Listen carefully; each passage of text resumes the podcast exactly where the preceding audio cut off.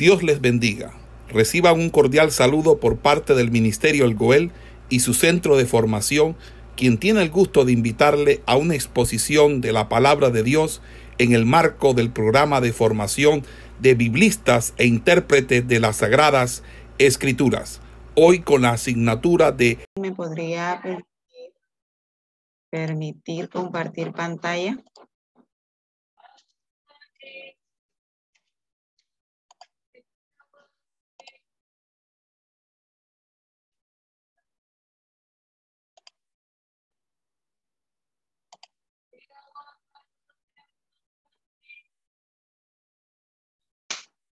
Ok, hoy, bueno, vamos a estar dando inicios a eh, esta asignatura de libros históricos. Y hoy vamos a estar desarrollando los libros de las crónicas.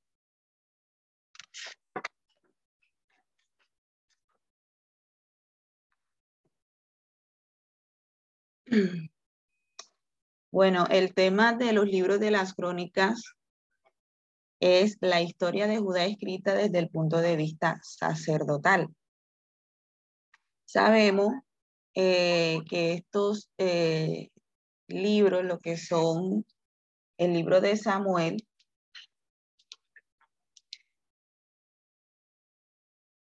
el libro, el libro de Samuel, los libros de los reyes, los libros de, los, de las crónicas, eh, se dicen que, perdón, el libro de Samuel y el libro de los reyes eran una sola obra que fue dividida, el libro de Samuel en dos y el libro de los reyes en dos. Estos libros fueron escritos desde el punto de vista eh, profético y sabemos que eh, según los estudios eh, fueron escritos cuando ellos estaban cautivos. Entonces ya el libro, ya el libro de las crónicas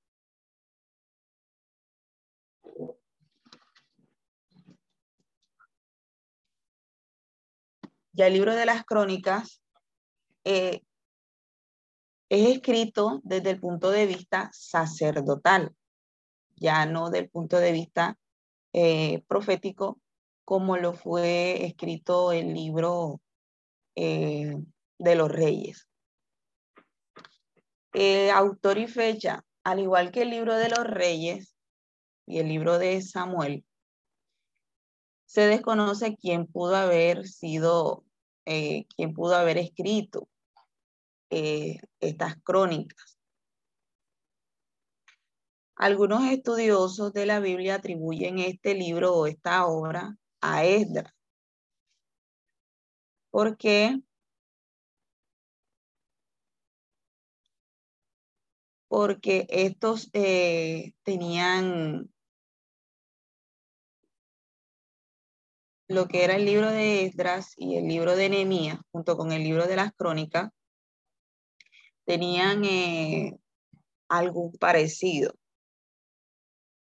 en lo que era de pronto los escritos, eh, lo que era las fuentes de donde eh, tomaron también para escribirlos y también concordaba con el tiempo en el que fueron escritos estas tres obras. Entonces le atribuyen eh, este escrito o esta obra a Esdras. Y también porque era, bueno, por la fecha, era contemporáneo con Esdras y la fecha de, esta obra está, entre, está en los años 400 antes de Cristo. Bueno, información importante de las crónicas.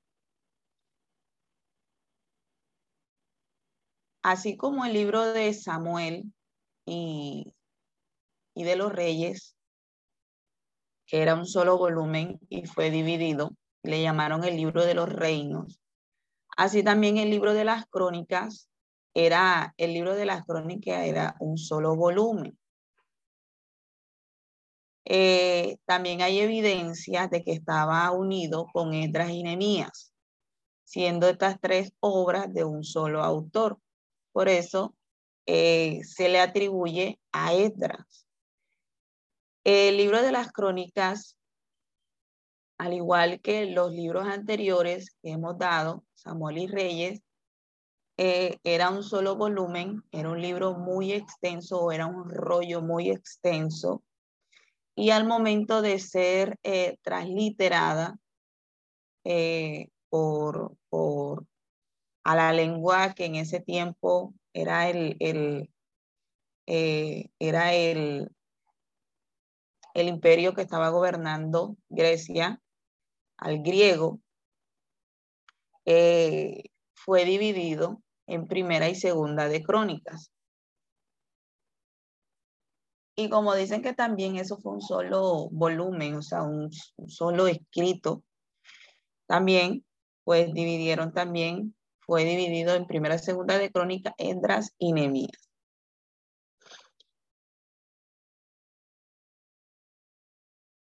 ¿Por qué, eh, por, qué le atribuyen este libro a Esdras y también el de Nehemías? Porque eh, tienen, tienen eh, un estilo parecido o tienen el mismo punto de vista. En este caso sabemos que el punto de vista es sacerdotal. Los libros de las crónicas también fueron llamados paralipomenos. Esto significa cosas omitidas anteriormente. Eh, esto fue hecho por algunas versiones griegas, eh, la versión de la Vulgata y algunas versiones católicas, porque algunos traductores o estos traductores creían erróneamente que el propósito del autor había sido señalar las cosas omitidas en los libros de Samuel y de los reyes. O sea, eh, le pusieron paralipomenos o le llamaban paralipomenos cosas omitidas anteriormente porque ellos creían que este libro revelaba o mostraba algunas cosas que no fueron escritas en estos dos libros. Como yo le decía en la clase anterior, eh, pues eran escritos que de pronto hacían eh, o, se, o se, se basaban, ¿verdad? En algunos escritos como las crónicas de los reyes y otros escritos, porque los reyes tenían amanuenses, tenían escribas, y ellos tenían su libro donde escribían eh, cosas importantes que le sucedían a los reyes, o también escribían cosas que los reyes eh, le dictaban en medio de su reinado. Y que ellos no eran capaces o no podían eh, escribir de pronto un ejemplo que en medio de, de, su, de su trabajo con, los, con, con algún rey, ellos veían alguna eh, situación que sucedía de pronto mala, entonces ellos no podían escribir esto eh, eh, en, estas, en estos escritos que hacían, valga la redundancia, porque, porque estaban con el rey de turno. Y, de pronto al escribir esto, porque pues los reyes lo revisaban, imagino yo que ellos cada vez que estos emanuenses o escribas escribían, ellos revisaban, ¿verdad? Eh, que habían escrito. Entonces, de pronto no eran capaces o, no podían escribir algunas situaciones que de pronto veían malas de los reyes porque podían ser presos o podían ser eh, eh, condenados a muerte. Entonces, eh, estos traductores creían erróneamente que era algo así, de que las crónicas habían tomado fuentes de otras partes para escribirlas y colocar cosas que no, eh, que no, habían, no habían sido reveladas en el libro de Samuel y de los Reyes y que los había hecho acá en las crónicas. Eh, pero eh, según los estudiosos, al, al leer esta obra, se dan cuenta de que el cronista había tomado estos libros, había tomado esta fuente para escribir, ¿verdad? Una repetición de ellos. Porque nosotros nos ponemos a leer las crónicas y es prácticamente lo mismo que hay en los reyes y en, en Samuel.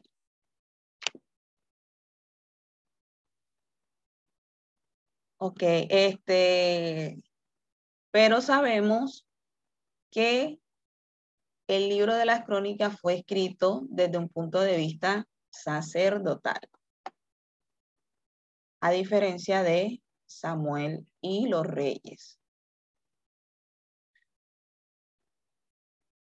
Ok. En el tiempo de, en el tiempo del cronista,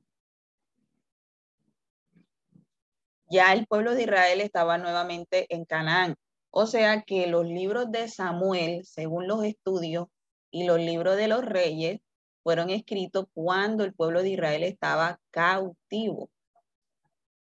Estaban cautivos y eh, en aquel tiempo, eh, ¿verdad? Cuando eh, Judá fue, fue tomada cautiva y fue llevada por los babilonios fue sacada de su, de su tierra, ellos eh, escribieron estas obras. Pero ya acá, en el libro de las crónicas, el pueblo de Israel ya estaba en Canaán, ya estaba acá en su tierra. Eh, aunque el pueblo no, aunque el pueblo no tenía independencia política, gozaba de cierta autonomía y vivía bajo la dirección de los sacerdotes. O sea, ya el pueblo de Israel ya no era gobernado por un rey, porque además de eso, eh, el último rey, eh, el último rey que tuvo Israel creo que fue Joaquín, si no estoy mal. Y él estaba cautivo. Entonces ya aquí el pueblo de Israel estaba en su tierra y no tenía una independencia política porque aunque ya eran, habían sido, eh, ya ellos habían sido eh,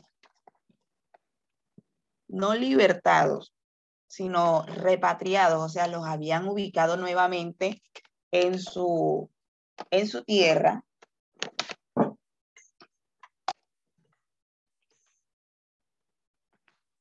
perdón, lo habían ubicado nuevamente en su tierra, no tenían reyes, no tenían independencia política, sino que seguían dependiendo del imperio que los tenía cautivos.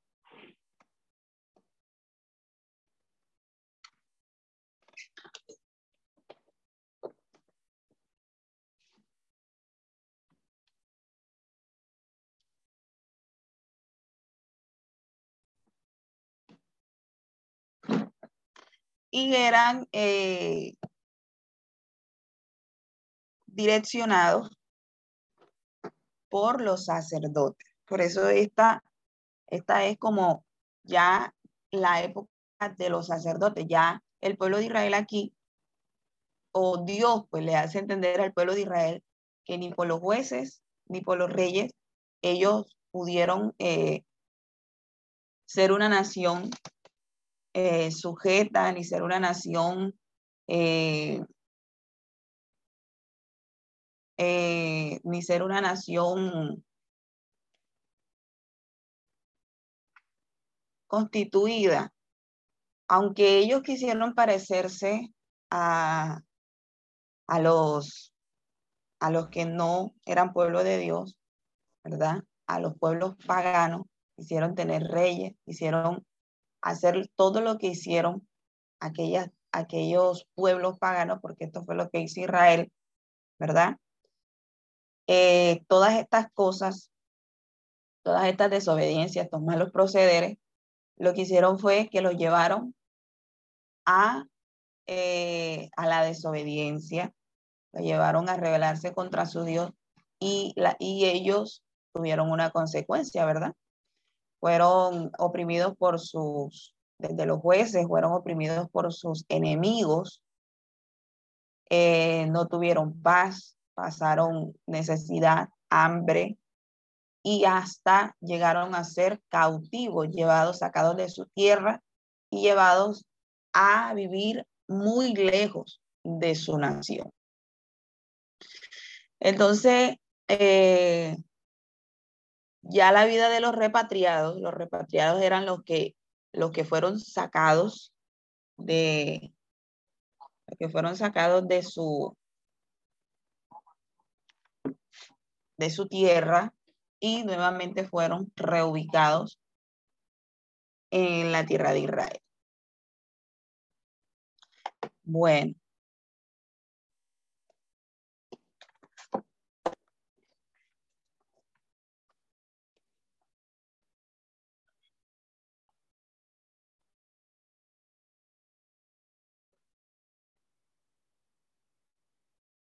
Este libro o este escrito mostraba la historia, ¿verdad? La historia pasada de su nación. Eh, que mostraba muchas lecciones que ellos habían eh, recibido por su mal proceder. Y el cronista no solamente eh, se basa en, en, repetir una historia porque es lo que muchos eh, estudiosos al leer esto dicen que es una repetición del libro de Samuel y de los reyes, o sea, una copia.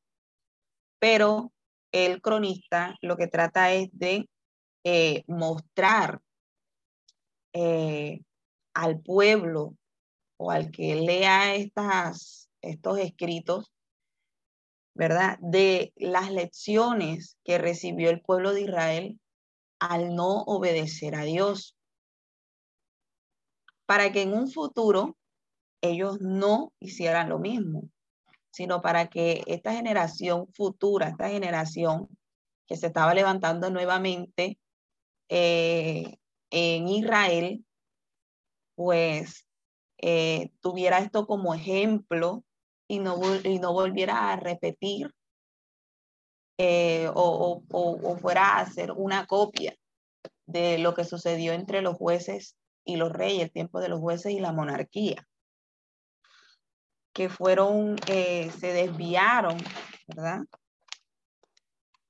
Este pueblo se desvió, este pueblo se apostató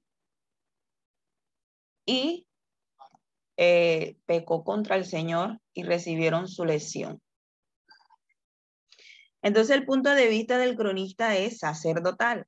No se interesa en la política, no mucho, aunque habla de los reyes, aunque eh, repite o, habla de lo mismo aparentemente del libro de los reyes, porque menciona a los reyes, ¿verdad?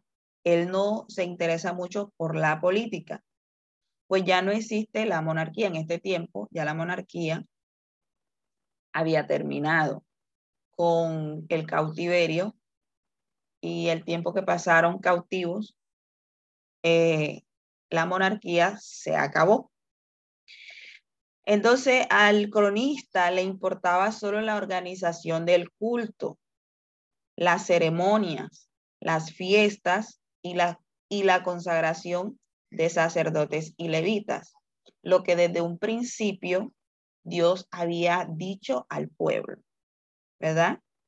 Que serían sacerdotes y levitas y que el pueblo sería eh, eh, guiado por estos. ¿Por qué? Porque los sacerdotes y los levitas, eh, ellos representaban a Dios. Ellos eran los representantes de Dios delante del pueblo y ellos se guiaban por las leyes de Dios y era lo que desde un principio Dios le había dicho a Moisés que le dijera al pueblo y era lo que Moisés le había dicho al pueblo. Pero el pueblo se fue desviando, ¿verdad? Y eh, tomaron malas decisiones y Dios los dejó. ¿Por qué? Porque Dios es un Dios, eh, él, no le, eh, o sea, Dios no es, no es un Dios de pronto de, de que porque Él sea Dios no, nos obliga a hacer las cosas. No, Él este, es un caballero. Él deja que nosotros tomemos las decisiones, ¿verdad? Él nos hizo con un libre albedrío y nosotros tomamos decisiones y Él las respeta. Y esto fue lo que hizo Dios cuando ellos tomaron muchas decisiones erróneas. Dios le dijo, bueno, vamos a dejarlo. Es como cuando el, el papá le está diciendo al hijo, está dando consejos, no hagas esto, mira que te puede suceder esto. Y el hijo dice que no. Y, yo creo que la, la mayoría de, el dicho más famoso de los hijos es, tú no me dejas vivir mi vida, como ya tú viviste la tuya, no me dejas vivir mi vida. Entonces el papá llega a, la decisión de, de decirle, bueno, listo, haz lo que tú quieras. ¿Para qué? Para que él se estrelle y se dé cuenta de que eh, lo que el padre le estaba diciendo era cierto. Entonces, esto fue lo que más o menos hizo Dios, ¿verdad? Le digo, bueno, listo, que elijan reyes, que hagan esto, que hagan esto. Y eh, se dieron cuenta de que lo que hicieron fue eh, tomar malas decisiones que lo llevaron, ¿verdad? Aún hasta el cautiverio, a sacarlos de su propia eh, tierra. Entonces, en un espíritu animado por la piedad, insiste en la importancia de obedecer la ley y de prestar culto a Jehová. Haciendo esto, los judíos aparejaban el camino para la realización de las promesas hechas a David. El autor sagrado juzga a los reyes según su actitud hacia el templo y el culto. Se refiere a David como modelo. Presenta una nueva interpretación de la historia de Israel a la luz de los, de los principios que guiaban la vida religiosa del pueblo de la restauración. El cronista también no, perdón, las crónicas eh, no son una repetición de Segunda de Samuel y de los libros de los reyes. El cronista comienza con la genealogía primitivas algo que no interesa mucho a la mente moderna.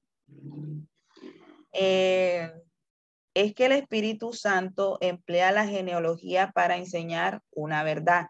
Lo que, el, lo que importa son las personas y no los movimientos. Son las personas, los instrumentos que usa Dios para llevar a cabo su sublime propósito. Entonces, Las crónicas no es una repetición de, Samuel ni de los reyes, sino que las crónicas, ¿verdad? Está enfocada o está escrita en el punto de vista sacerdotal y está enfocada en lo que era la cúltica y el templo, porque sabemos que el pueblo de Israel entró en una división porque además de eso, ellos mismos estaban divididos, aún desde los jueces, estaban divididos y ellos dejaron de adorar, ¿verdad? De, de, de, de rendir cultos a Dios en el lugar que él había estipulado, porque Dios había estipulado un lugar desde que Moisés sacó al pueblo de Israel de, Egipto Dios le había estipulado a Moisés un lugar de reunión para adoración. Y a medida que eh, ellos entraron a Canaán y fueron tomando su tierra, fueron tomando su heredad, ellos fueron eh, teniendo problemas, ¿verdad? Y se fueron eh, dividiendo, hubo entre ellos una división, aunque no solamente división de tierras en el que fueron repartidas porque así fue estipulado por Dios, sino que ya estando con, eh, con su heredad, ¿verdad? Eh, ya no querían reunirse como Dios los había mandado para adorar, sino que lo que hicieron en el libro de los jueces fue hacer sus propios altares con sus propios dioses.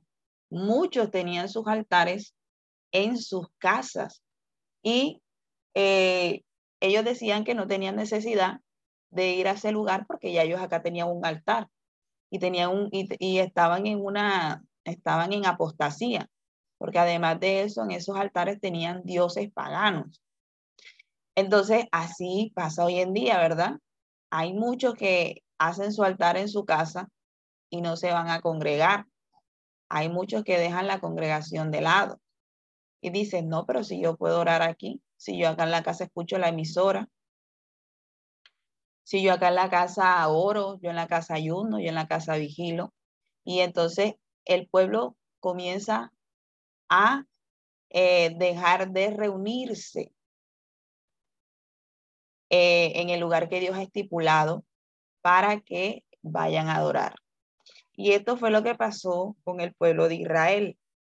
Ya en el tiempo de la monarquía de Samuel y los reyes, en el tiempo de la monarquía, cuando ellos piden reyes, ¿verdad?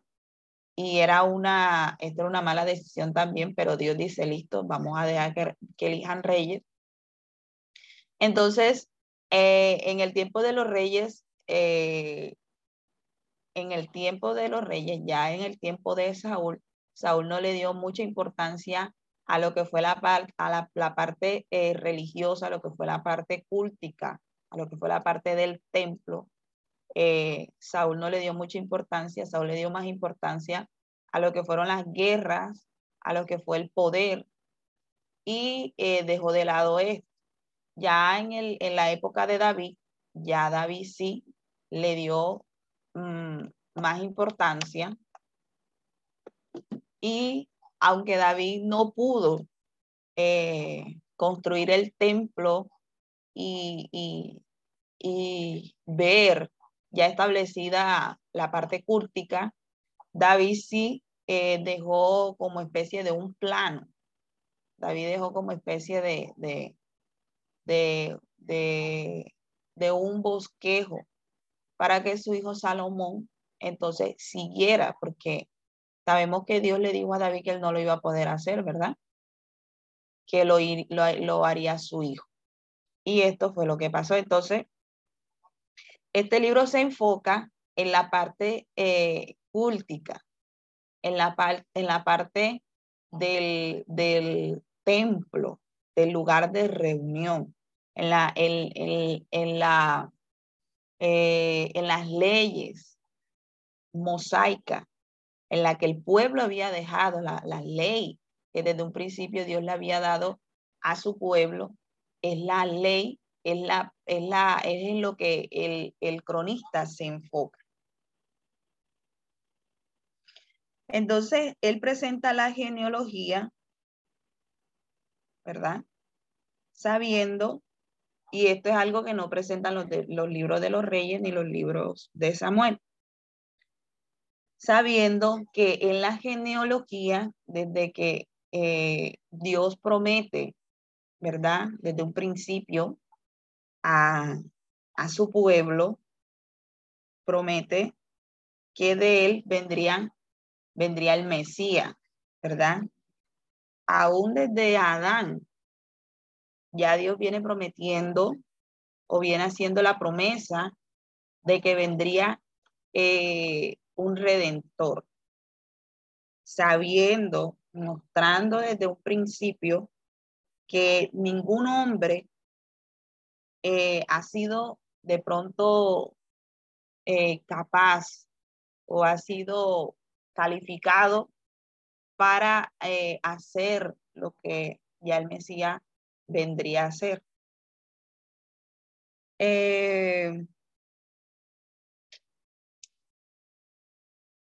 este libro, después de la genealogía, relata, el, relata la historia de los reyes, pero sabemos, ¿verdad? Que es del punto de vista sacerdotal. O sea, el, el cronista lo que trata aquí es de demostrar o, o de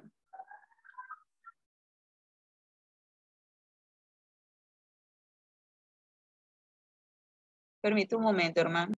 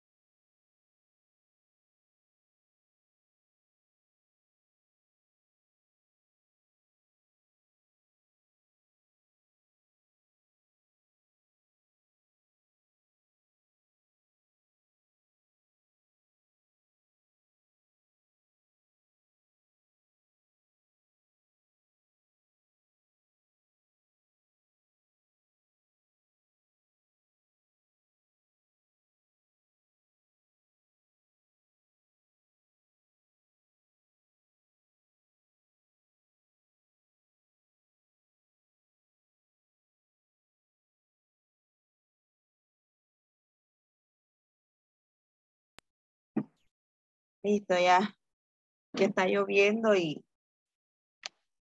tuve que ir a buscar algo. Bueno, entonces,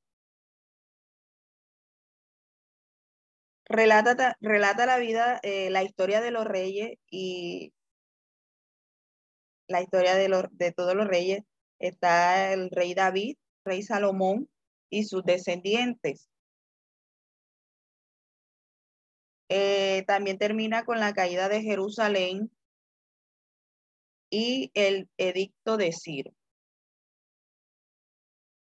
Eh, aunque esta historia presenta en las crónicas o presentada en las crónicas, abarca el mismo periodo que se describe en Segunda de Samuel y los libros de los reyes, el autor no intenta narrar todos los sucesos encontrados en estos libros sino que incluye aquellos incidentes que son importantes desde el punto de vista sacerdotal. O sea que no en sí no es igualito, igualito eh, a Segunda de Reyes y Samuel, como algunos estudiosos dicen. Eh, sino que él más bien se enfoca es en los incidentes más importantes de su punto de vista del punto de vista sacerdotal. Eh, en este libro, él no narra el pecado de David, o sea, el guarda silencio, no narra el pecado de David, pero relata detalladamente el traslado del arca a Jerusalén y la organización del culto allí. Eh, también narra el pacto divínico y también cómo David preparó todo lo necesario para la construcción del templo. Esto fue lo que David dejó como especie de un plano, especie de, de, un, como especie de un, eh, unas reglas, algunos, eh, algún escrito de cómo se construiría el templo y cómo se restablecería el culto a Jehová en ese templo. Ok. El cronista también se interesa mucho eh, en lo que era la influencia religiosa de David. O sea que el libro de las crónicas también tiene eh, una parte extensa de eh, la vida de David. porque en el tiempo de David, en su reinado, eh, David no solamente se enfocó en lo que fue la guerra, ¿verdad? Porque cuando David se sube al trono, sabemos que todavía estaba la guerra con los con sus enemigos que estaban alrededor. Y pues David defendió a su pueblo. Pero no solamente David se basó en esto o se enfocó en esto, en su poder, en su reinado y en, y, guerras, sino que él también se preocupó por el templo y se preocupó por la, por, por la parte cúltica. Se preocupó de que el arca estuviera en el lugar donde tenía que estar. Se preocupó de que los sacerdotes cumplieran su trabajo, los levitas, ¿verdad? Y de que el pueblo tuviera eh, esa parte cúltica, que era lo que desde un principio Dios les había eh, mandado al pueblo.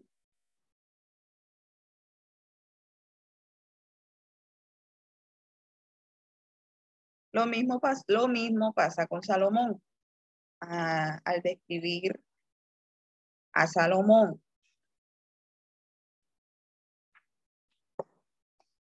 Describe pues la construcción del templo y la magnificencia de su corte. También omite muchos detalles de su política y toda su referencia a su caída. O sea, la referencia a su, o de lo que le pasó a Salomón, que esto también lo omite, porque ya sabemos que lo que está enfocando aquí el cronista es la parte sacerdotal, la parte espiritual, la parte cúltica, la parte del templo, de, de la ley mosaica. Y ya que también en, el, en los libros anteriores ya estaba escrito todo esto. Entonces él siempre se interesa más en esto. Bueno, a partir de la división del reino, partir de la división del reino, porque esto también lo narra el cronista, eh, él se preocupa solo del reino de Judá y de la dinastía divídica, de la, de la descendencia de David. Él se enfoca más en, o se enfoca en la parte de Judá. Él no hace de pronto como hizo el, escritor de Reyes, que eh, escribió, hizo como un, hizo como un paralelo, hizo como, o sea, escribió de, de los dos reinos cuando se dividió, de los reyes de este lado y de los reyes del otro, de los reyes de Judá, de los reyes de Israel, de los reyes de Israel del norte, de los reyes de Israel del sur. Y hizo especie de, de comparaciones bueno, eh, el cronista no, el cronista se enfoca más o se enfoca en el reino de Judá y de la dinastía davídica. Él tampoco menciona la, los santuarios de Betel ni de Dan. Sabemos que era, estos eran santuarios eh, paganos, adoraban a dioses paganos, lugares altos que habían levantado en esos lugares él no los menciona. Eh, porque el reino de las diez tribus fue apostatada desde su comienzo. Fue un desvío del plan de Dios. O sea, ¿por qué no lo menciona por esto? Este también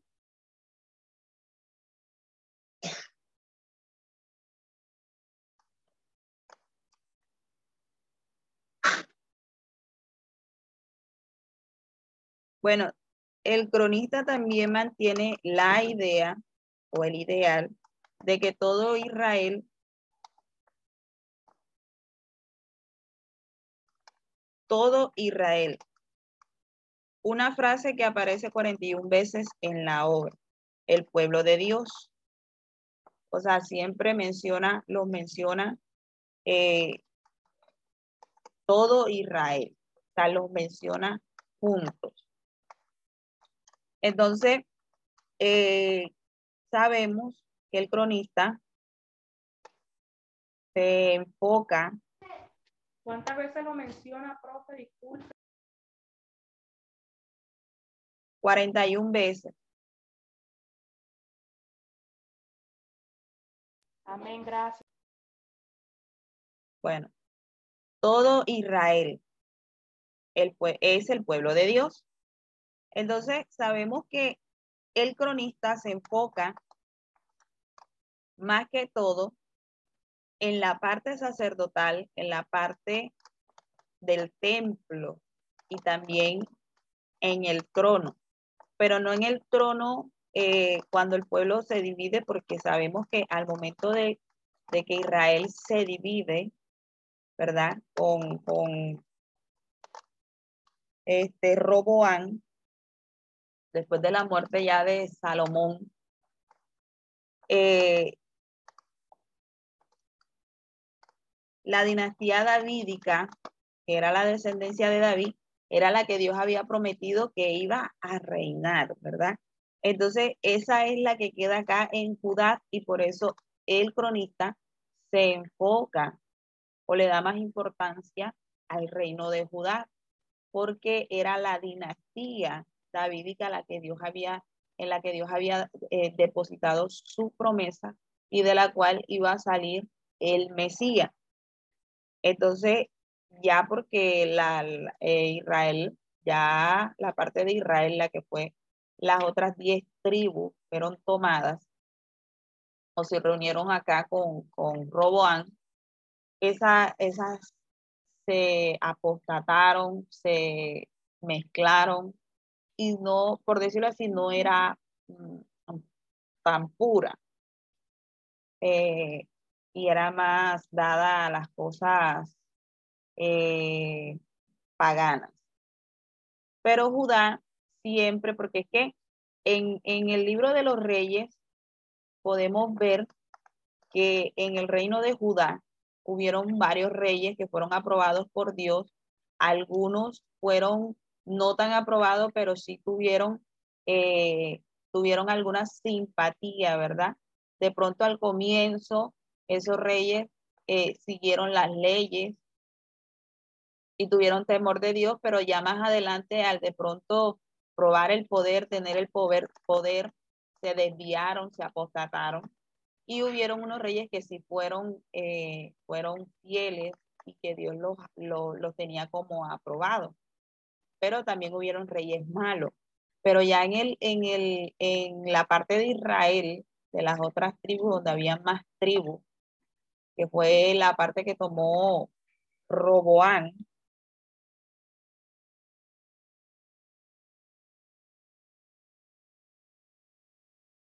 Eh, esta parte,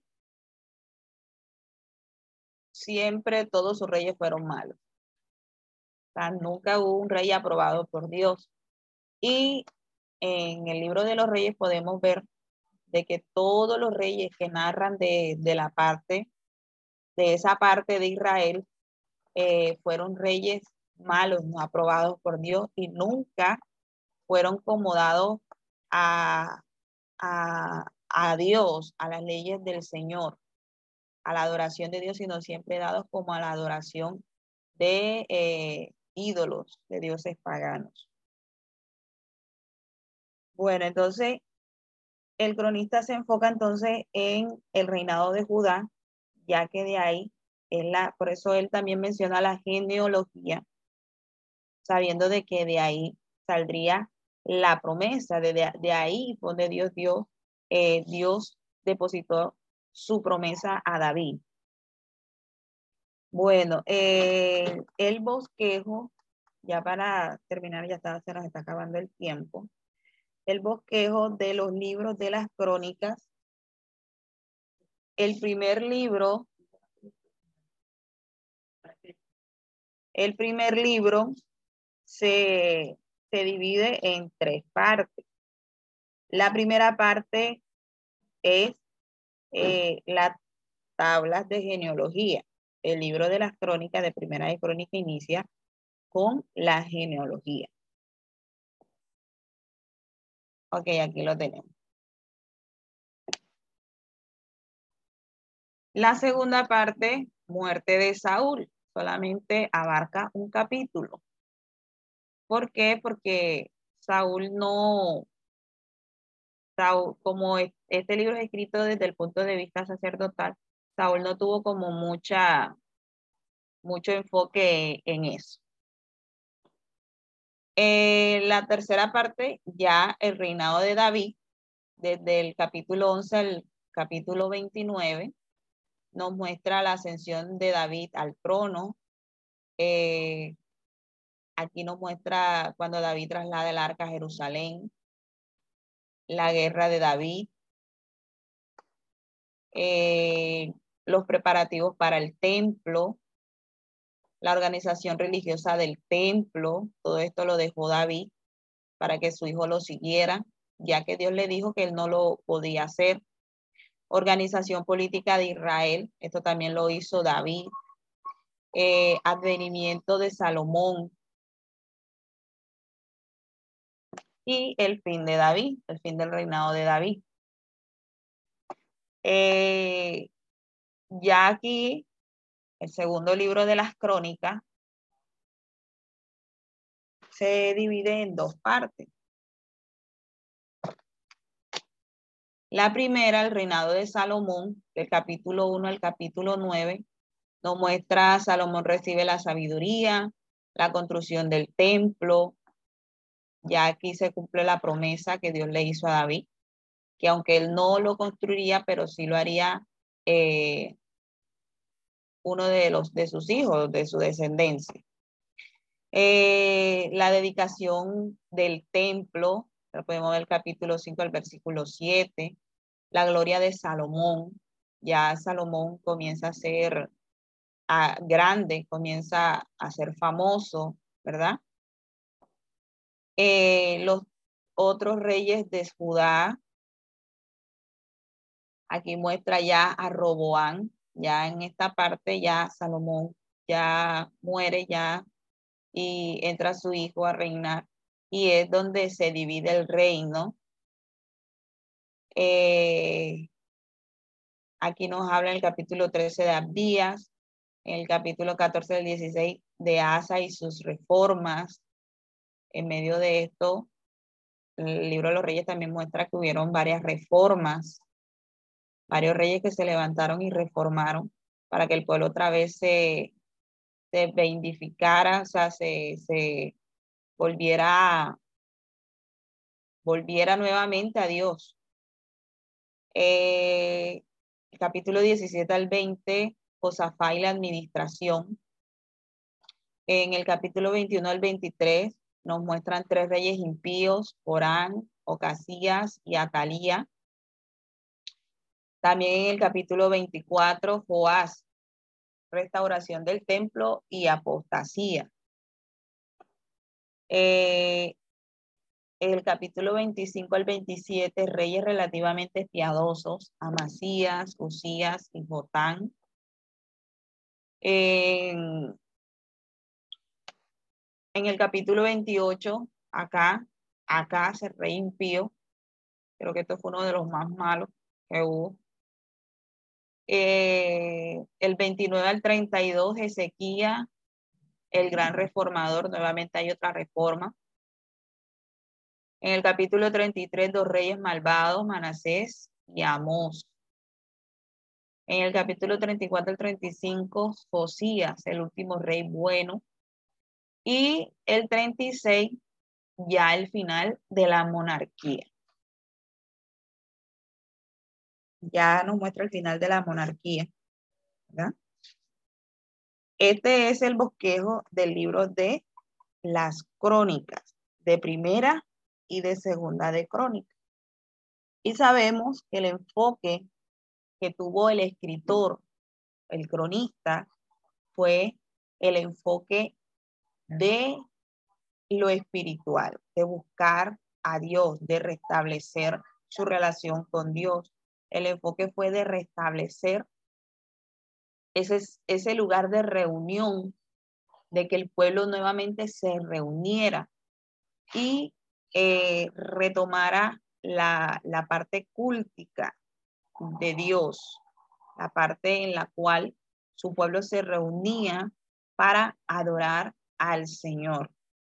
Entonces, este libro a nosotros nos enseña y, creo que de pronto más de uno eh, no lo ha leído o medio lo ha ojeado.